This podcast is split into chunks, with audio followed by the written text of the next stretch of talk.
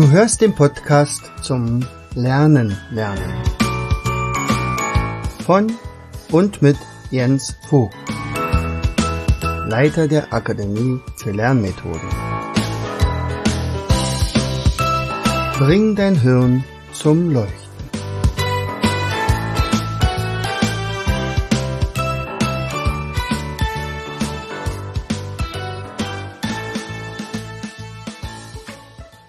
Hallo und herzlich willkommen zu einer weiteren Episode unseres, Postcard, unseres Podcastes. Bring dein Hirn zum Leuchten. Ja, wunderbar. Und schon gleich zu Anfang verspreche ich mich. Und worum geht's heute? Heute geht's nämlich ums Reden. Ja, ums Reden. Um Präsentationen halten, um eine, ja, als Speaker aufzutreten oder was auch immer, Seminare zu halten, immer da, wo man irgendwo reden oder etwas vortragen muss. Warum sage ich das? Weil es mir immer mehr Sorge macht, was unsere Absolventen der Schulen so drauf haben. Also das ist tatsächlich eine Sache, die noch sehr, sehr viel äh, Übung bedarf. Und leider haben wir als Lehrer da gar nicht so einen wahnsinnig großen Einfluss drauf, weil meistens tatsächlich die Zeit fehlt. Und jetzt sowieso, wenn also Corona uns wieder mal äh, querschießt und, und den Präsenzunterricht schon wieder nicht äh, stattfinden lässt, wie soll sich denn da jemand vor Publikum präsentieren können? Und das ist aber so wichtig. Ähm, wenn ich nicht gelernt habe zu reden, vor Menschen zu reden, dann habe ich echt einen Nachteil. Und ich glaube, du kennst das auch dass ähm, ja das meistens in der Schule äh, ein Graus war vor dem von der ganzen Klasse zu reden und am besten über ein Thema, wo man nicht so wahnsinnig sattelfest war. Manche Schüler, die legen es drauf an und sagen, ja, ich hole mir noch mal eine gute Note, äh, ich werde mal einen Vortrag halten. Meistens ist das aber so, dass dann auch einem Gymnasium zum Beispiel äh, ein wahnsinnig ausgearbeiteter Vortrag vorliegt, der auch wirklich inhaltlich sehr, sehr gut ist, aber ganz viel abgelesen wird oder die PowerPoint vollgeknallt wird mit Material, was dann auch teilweise abgelesen wird und so weiter. Das heißt also, ein, so ein richtig zum Reden kommen die Schüler eigentlich gar nicht. Und wenn ich jetzt so in meine Runde gucke, wenn ich ähm, die Seminare Revue passieren lasse, da höre ich immer wieder äh, die Teilnehmer klagen, ja, so richtig, also ich, also reden vor irgendwelchen Leuten möchte ich beim besten Willen nicht. Die haben da also echt eine Scheu davor. Dabei ist das gar nicht schlimm und zum anderen kann es auch richtig Spaß machen. Also sicherlich hat das was damit zu tun, dass ich da nun gar keine Hemmungen habe vor, egal ob das nun 20 oder 100 oder 500 äh, Teilnehmer sind äh, oder noch mehr vor Menschen zu reden. Auf jeden Fall mag ich es total, den Menschen in die Augen zu schauen, ohne meinen Blick auf irgendwelche Moderationskarten fallen zu lassen. Und ähm, daraus entstand eine Idee. Also die Idee ist natürlich schon ein bisschen früher entstanden, weil ich nämlich damals mich einfach, weil es mich echt genervt hatte, äh, wenn meine Schüler wieder ihre Präsentationen rausgeholt haben und ja und jetzt ich ich mache jetzt einen Schülervortrag und guten Tag, ich fange jetzt an so in der Art. So ging es dann los er sagt Stopp, Stopp, Stopp. Solche Vorträge möchte ich einfach nicht mehr hören, weil das einfach keinen Spaß macht, den also solchen äh, Präsentationen zuzuhören. Und tatsächlich ist es so, wenn ich beispielsweise nun nicht unbedingt an einem Gymnasium bin, sondern vielleicht in einer anderen Schulart, wo die Kinder nicht so motiviert sind, eventuell, da ist es sogar überlebenswichtig, dass die Präsentation richtig gut ist. Ansonsten hören die einfach nicht mehr zu und machen Blödsinn. Und dann kommt man überhaupt gar nicht mehr zu seinem Weitergeben von Wissen. Also muss man sich da ein bisschen was ausdenken. Und ähm, da kommt es zum Beispiel darauf an, einerseits, wie gestalte ich meinen Vortrag? Also gestalte ich ihn vielleicht so, dass die Zuhörer von Anfang an mir lauschen und wirklich bis zum Ende durchhalten und ich nicht mit irgendwelchen kleinen Tricks sie immer mal wieder aufmuntern müsste. Das wäre natürlich der Idealfall. Und dann am Ende vielleicht sogar noch ein Feedback geben, sagt, wow, das hat echt Spaß gemacht, äh, dir zuzuhören. Es war eine tolle Sache. Ich habe ganz viel gelernt und es war zu keiner Zeit langweilig. Das ist immer das schönste Kompliment, was man so hören kann.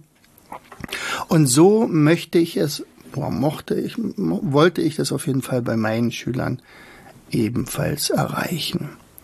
So, daraus entstand also eine Idee, wie gestalte ich einen Vortrag, eine Präsentation. Und da habe ich mir tatsächlich einfach die Zeit genommen in meinem Erdkundeunterricht und gesagt, Freunde, passt auf, wir werden jetzt eine ganze Reihe von Vorträgen hören von euch, aber ich möchte, dass ihr das professionell macht. Ihr sollt also eure Rede rhetorisch gestalten. Ihr sollt einen ganz klaren Aufbau eures Vortrages halten. Ihr sollt visualisieren, ihr sollt bestimmte Grundsätze einhalten und vielleicht auch und am besten, besten Fall also euer Publikum mit einbeziehen. Und dann geht es noch darum, wie gestalte ich. Ich bin ja dann wirklich verantwortlich für meinen Vortrag. Äh, was muss ich alles beachten? Also welches Equipment brauche ich? Und brauche ich eine Vorbereitung und, und, und. So, das war eine Sache, die ich tatsächlich die letzten sieben, acht Jahre immer wieder gemacht habe. Also je älter die Schüler waren, desto gründlicher natürlich. Und ich bin jetzt nicht der Deutschlehrer. Also im Deutschunterricht gibt es ja vielleicht auch diese Sache, dass man das noch ein bisschen konkreter macht. Aber dann ist Deutsch schon wieder vorbei und dann geht man wieder zum normalen Alltag über und macht dann die restlichen Präsentationen nicht mehr so spannend. So, das ist also der Aufhänger gewesen. Dann kam der zweite, äh, diese ganzen Anfragen, gesagt, ja, Mensch, also oh, du, du redest einfach so vor Leuten ohne Punkt und Komma und, und du hast nie irgendwelche Zettel. Wie kommt denn sowas? Sagt, na ja, einerseits habe ich natürlich schon recht viele Erfahrungen. Ich weiß ganz genau, wovon ich rede. Natürlich habe ich ein Konzept ein Konzept, einen roten Faden und den habe ich mir einfach eingeprägt. Da gibt es Techniken, also zum Beispiel Gedächtnistechniken. Bei mir ist es in der Regel entweder ein Mindmap oder eine Almutkarte, also so eine Gedächtnistechnik, wo ich meinen roten Faden, wo ich entlang des roten Fadens gehe. Und da gibt es so ein wunderschönes Bild von Vera Birkenbiel die immer gesagt hat, stell dir vor, du stehst auf der einen Seite des Flusses. Und du musst durch diesen Fluss durch. Und dieser Fluss ist nichts weiter als ein Symbol für deine Rede, für deinen Vortrag. Und für die, wenn du jetzt wirklich ohne Moderationskarten durch die Gegend bist, ohne Stichwortzettel, dann scheint es für die Zuhörer so, als wenn du über Wasser gehen könntest. In Wirklichkeit läufst du aber entlang von Steinen, die ganz dicht unter der Wasseroberfläche sind, aber durch den Zuschauer oder Zuhörer nicht sichtbar. Und je mehr Steine du hast, desto sicherer bist du. Du musst also ein riesiges Grundwissen haben und nur einen ganz winzigen Teil davon wird dein Vortragswissen sein. Und wenn ich jetzt zum Beispiel tatsächlich in der Lage bin, praktisch auch auf Querfragen zu reagieren. Also jemand aus dem Publikum sagt, Moment mal, ich habe aber ganz was anderes gehört und zwar von dem und dem und dem. Und du hast einen weiteren Stein, so ein bisschen links oder rechts von diesem roten Faden, also roten Pfad sozusagen, dann gehst du kurz mal rechts oder links auf diesen Stein, beantwortest dessen Frage und gehst dann wieder in den roten Bereich wieder zurück. Also du, du gehst wieder auf deinem Hauptpfad weiter. Und wenn du am anderen Ende der, des Flusses angekommen bist, dann ist deine Rede vorbei, du hast einen wunderbaren Abschluss gebracht, alle klatschen und sind begeistert und du fühlst dich gut. Das ist also die, die Metapher, die ich immer im Kopf habe, wenn ich äh, wieder mal etwas vorbereite und sage, also ich muss den ersten Stein schon mal finden und der erste Stein ist garantiert etwas Besonderes. Also vielleicht eine Provokation oder ein Witz oder ein Rätsel. Bei mir ist es meistens ein WQS, also ein Wissensquizspiel. Dann haue ich also irgendeine Frage raus, die die Zuhörer garantiert nicht beantworten können oder eine Schätzfrage oder irgendwie sowas. Und ich werde die Lösung nicht sofort dann geben. Also sie müssen sich erstmal orientieren. Also ich sage, stellt euch vor, ich habe einen Raubwürger gesehen und ich fand das richtig cool. Und dann lasse ich sie damit alleine und dann sagen, was, was, was ist denn überhaupt ein Raubwürger? So, ne, unterhaltet euch mal, was, was habe ich da besonders gesehen? Und dann haben die eine halbe Minute Zeit, sich untereinander auszutauschen und, und jetzt erwarten natürlich alle, dass ich das beantworte. Das mache ich aber nicht. Diese Antwort kommt irgendwann im Laufe des Vortrages, im Laufe des Seminars. Und dann kommt es zu einem sogenannten Aha-Effekt. Und das macht Spaß. Das heißt also, immer mal wieder sieht man die Augen aufleuchten und sagt, ah, das ist die Antwort. Ach, interessant. Hätte ich gar nicht gedacht. Und so kommt man Stück für Stück natürlich durch die Rede durch und hat genau das äh, geschafft, was man mit der Rede eigentlich bezwecken wollte. Ja? So, was habe ich jetzt daraus gemacht? Also, wie gesagt, vorher war es ja hauptsächlich, meine Ansprechpartner waren meine Schüler. Dann waren die Ansprechpartner ja eher die Teilnehmer in Seminaren. Und äh, das allerdings, da war das nicht der Schwerpunkt. Ich, ich habe es lediglich einfach nur vorgemacht. Und wenn jemand will, will, also zum Beispiel unsere Trainer, unsere Learn-to-Learn-Trainer, die haben sowas natürlich dann auch in ihrer Ausbildung. Aber schwerpunktmäßig war das eigentlich nicht so mein Hauptziel, Leuten das Reden beizubringen. Aber immer wieder fragten mich Teilnehmer, sagt, Mensch, hast du nicht dafür was? Oder mein Kind muss unbedingt seine Note aufbessern, aber es traut sich zusätzlich auch nicht vor Leuten zu reden. Was können wir tun? Und da wir ja nun eine Akademie für Lernmethoden sind und wir immer lösungsorientiert arbeiten, haben wir gesagt, okay, vielleicht machen wir da mal was. Und dann ergab sich ein, aus einem Gespräch heraus, und zwar mit meiner Cousine, die nämlich eine Sprechtrainerin ist, dass man vielleicht was Gemeinsames auf die Beine stellen könnte. Also meine Cousine, die Babette, Babette Neumann, ist eine begnadete Chorleiterin, eine Gesangspädagogin und eine Sprechpädagogin. Das heißt also eine professionelle Sprecherzieherin. So. Und ähm, sie hat also Ahnung von Atemübungen, von Ausspracheübungen, von Spielen mit der Stimme, äh, vom Erhalten der Stimme, von Training und, und, und. Und ich habe nun der, man bin nur derjenige, der zum Beispiel äh, dafür helfen kann, wie man sich also ein Konzept erstellen kann, beziehungsweise wie man sich dieses Konzept auch merken kann. Also mit der Almut-Methode beispielsweise nach dem Fluss, nach der Flussmetapher von Vera Birkenbier. Und daraus habe ich gesagt, wie machen wir denn das jetzt? Also jetzt im Moment ist ja sowieso alles wieder voller äh, Probleme mit Birkenbier, ach mit Birkenbier sage ich schon, Gottes Willen, nach Corona, also dass wir wieder keine Seminare machen können. Und hat mir gesagt, na ja, Mensch, das vielleicht schaffen wir dann im Herbst so ein gemeinsames Seminar. Das werden wir vielleicht auch im Herbst machen. Aber wir legen ja die Hände nicht in den Schoß, also werden wir relativ schnell aktiv. Und dann haben wir unabhängig voneinander, also pass auf, Babette, du kümmerst dich um Videos zum Thema Sprechen und Atmen und ich werde Videos aufnehmen zum Thema äh, wie gestalte ich eine Rede, wie merke ich mir so etwas, äh, wie äh, kriege ich die Leute gebannt und, und, und. Und dann packen wir das in einen gemeinsamen Online-Kurs. Insgesamt sind, ach, ich weiß gar nicht wie viel, knapp 25 Videos draus geworden. Aus dem, äh, wir haben ihn dann genannt, jetzt rede ich. Und ich glaube, er ist ziemlich cool geworden. Äh, dann tatsächlich äh, scheint es ein, einen Nerv getroffen zu haben, denn sicherlich gibt es eine Ausbildung zum professionellen Sprecher, zum Speaker.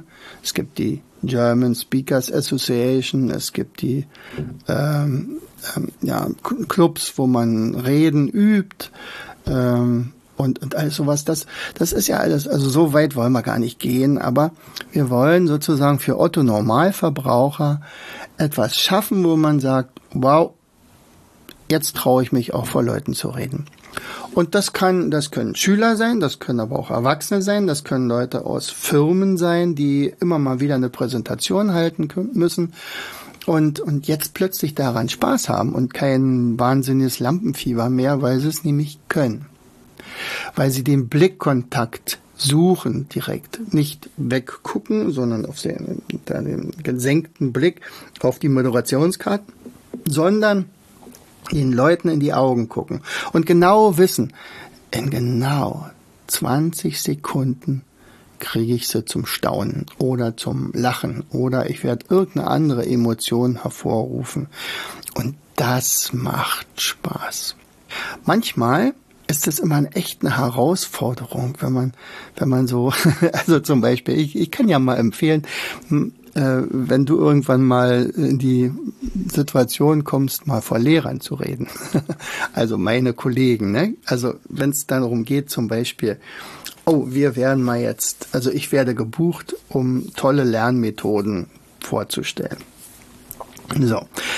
Äh, dann gibt es zwei Möglichkeiten. Entweder derjenige, der mich eingeladen hat, hat also eine ausgesuchte Truppe von Lehrern da. Das heißt also, sie sind freiwillig dort und sie werden äh, in der Regel mir an den Lippen hängen und, und ich äh, im Prinzip mir aus dem aus der Hand fressen. Also das kriege ich dann relativ leicht hin. Äh, wenn es aber eine Pflichtveranstaltung ist, wo alle Lehrer hinkommen müssen, zum Beispiel bei uns heißt es in Brandenburg Schilf, also schulinterne Fortbildung, da kann man auch externe Leute einladen äh, und, und dann hält derjenige einen Vortrag oder einen Workshop oder so. Und jetzt müssen alle Lehrer da sein. Das ist eine Herausforderung. Ich meine, ich habe auch schon Schulen erlebt, wo alle Lehrer da waren und alle haben super toll mitgemacht. Also ich kann mich da an einige Montessori-Schulen zum Beispiel erinnern. Also das hat so einen Spaß gemacht von Anfang an.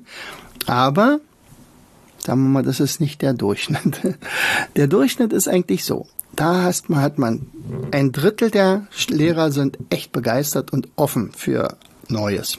Sagt, die, die haben wahrscheinlich auch größere Probleme oder weiß ich was, die sind einfach nur aufgeschlossen und sagen, wow, komm, gib mir was. Ich möchte von dir lernen. Ich möchte von deinen Erfahrungen profitieren. Dann gibt es ein Drittel, die sind unentschlossen. Mit denen kommt man eigentlich auch ganz gut klar. Die hören erstmal nur zu und die sind eher aktiv dann im zweiten Teil des, der Veranstaltung. Und dann gibt es welche mit verschränkten Armen, die sitzen meistens hinten.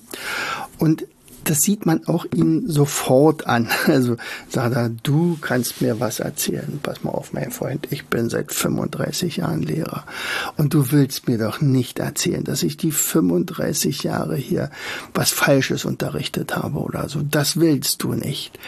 Und außerdem, ich habe in genau drei Jahren, da werde ich sowieso pensioniert.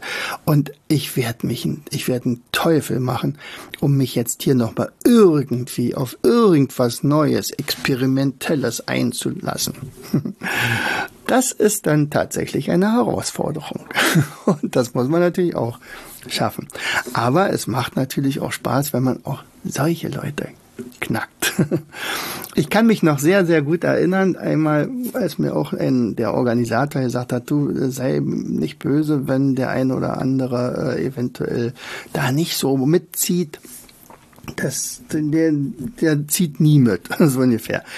Und tatsächlich kam dieser, dieser Lehrer, also es war ein Mann in dem Fall, in der Pause tatsächlich zu mir und hatte selbst dann immer noch die Hände verschränkt und sagt, aha, Herr Vogt, und Sie wollen also behaupten, oder Sie behaupten, Mindmapping ist jetzt das beste, die beste Methode fürs Lernen. Ist das richtig? Sehe ich das so? Haben Sie, Sie haben es so gesagt. Sag, Gottes Willen. So ist es bei Ihnen rübergekommen. Dann, dann muss ich da wirklich was, aber gut, dass Sie mich jetzt daraufhin ansprechen. Sonst wäre das ja weiter, weiterhin so in Ihrem Denken gewesen. Natürlich nicht. Mindmapping ist eine Methode von vielen. Ich finde sie toll und das merken Sie mir vielleicht auch an, weil ich davon schwärme und weil ich davon Ergebnisse habe, weil ich davon berichten kann, weil ich davon Stories erzählen kann was da alles schon mit gemacht worden ist.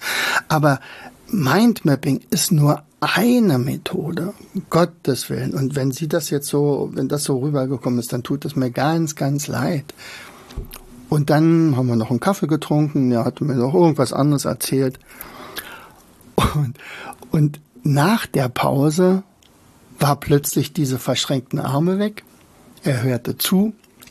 Er, er hat sogar aktiv mitgemacht und, und der Organisator, der wusste gar nicht, was jetzt gerade passiert ist, warum dieser Mensch jetzt plötzlich so aktiv geworden ist. Manchmal ist es so. Es funktioniert nicht immer. Das ist, das ist definitiv auch so. Das muss man auch wissen. Also, am besten ist immer, man weiß ungefähr, auf was man sich einlässt, aber es macht sehr großen Spaß. Wichtig dabei ist allerdings, man muss natürlich von dem Ahnung haben, von dem man redet. Und zwar viel Ahnung. Ansonsten sollte man lieber sich zurückhalten und vielleicht doch noch nicht die Rede halten, die man dort vortragen sollte. Man kann sogar noch extremer sagen, also Vera Birkenbier hatte, sie war ja eine begnadete Rednerin und äh, sie hatte also die Art, Leute in ihren Bann zu ziehen, von der man nur träumen kann. Sie hatte aber auch ein unfassbares Grundwissen. Und zwar von so vielen Dingen, dass man immer nur gesagt hat, wo holt die das jetzt her? Nun, ihre Haupteigenschaft war damals tatsächlich, sie war unendlich neugierig.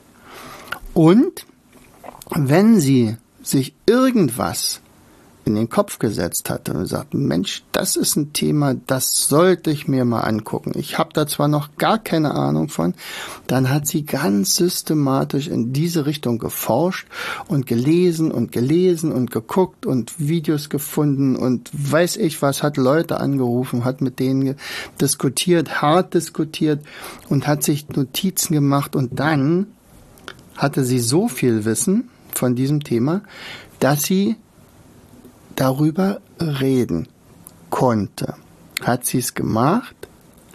Ja, aber nicht vor Publikum, sondern vor ihren Versuchskaninchen. Also man, sie hat dann jemanden angerufen, das war, da sie aber keinen richtigen Biorhythmus hatte, hätte das auch in der Nacht um vier sein können hat man gesagt, also Vera, komm jetzt heute nicht, also ich kann, ich habe gerade geschlafen, ich kann dir jetzt nicht zuhören. Ähm, also okay, dann äh, melde ich mich um 8 Uhr.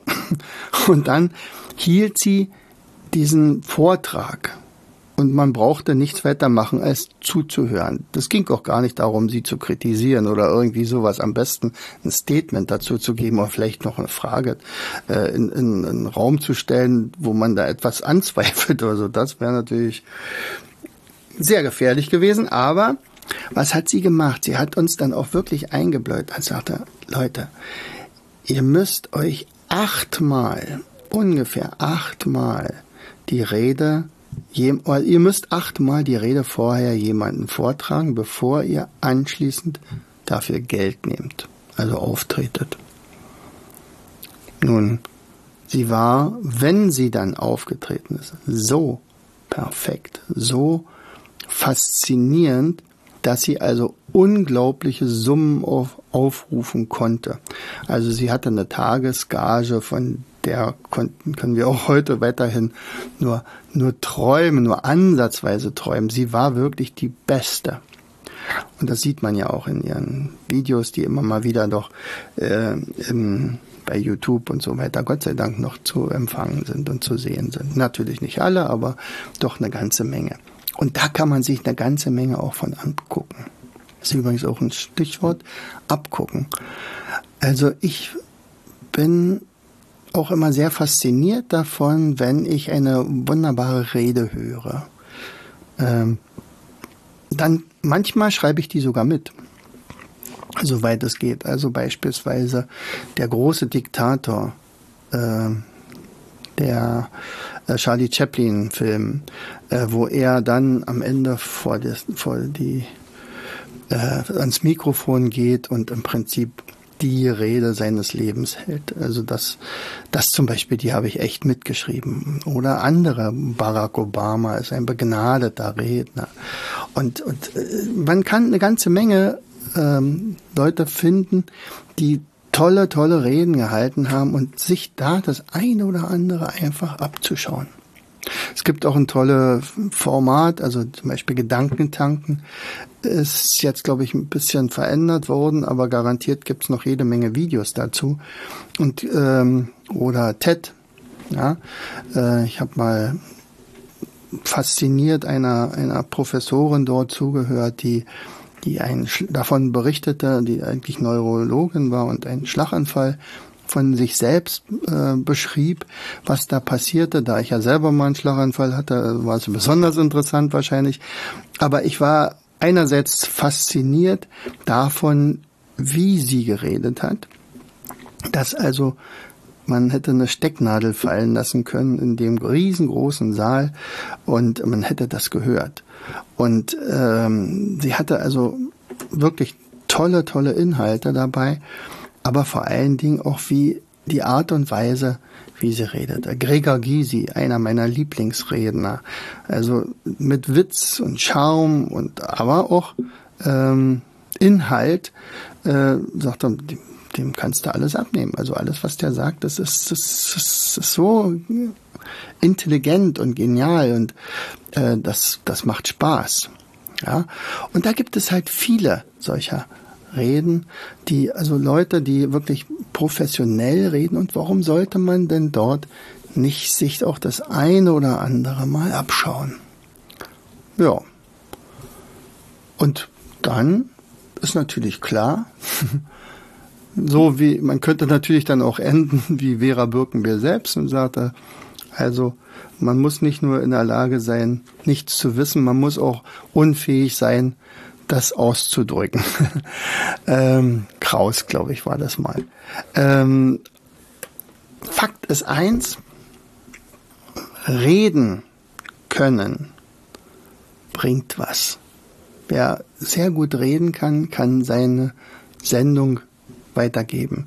Das, was er zu senden hat, das, was er weiterzugeben hat, was er äh, an Visionen hat, Bilder aufzubauen in den Köpfen der Menschen das macht einen Riesenspaß. Und wenn man dann tatsächlich die Leute sozusagen angefixt hat, äh, ja, dann hat man das erreicht. Das Schlimmste, was passieren kann, man hat eigentlich ein schönes Produkt, man, man ist begeistert davon und kann es nicht rüberbringen. Dann nützt es einem nichts. Ja, dann ist es einfach verpufft. Und das ist einfach schade.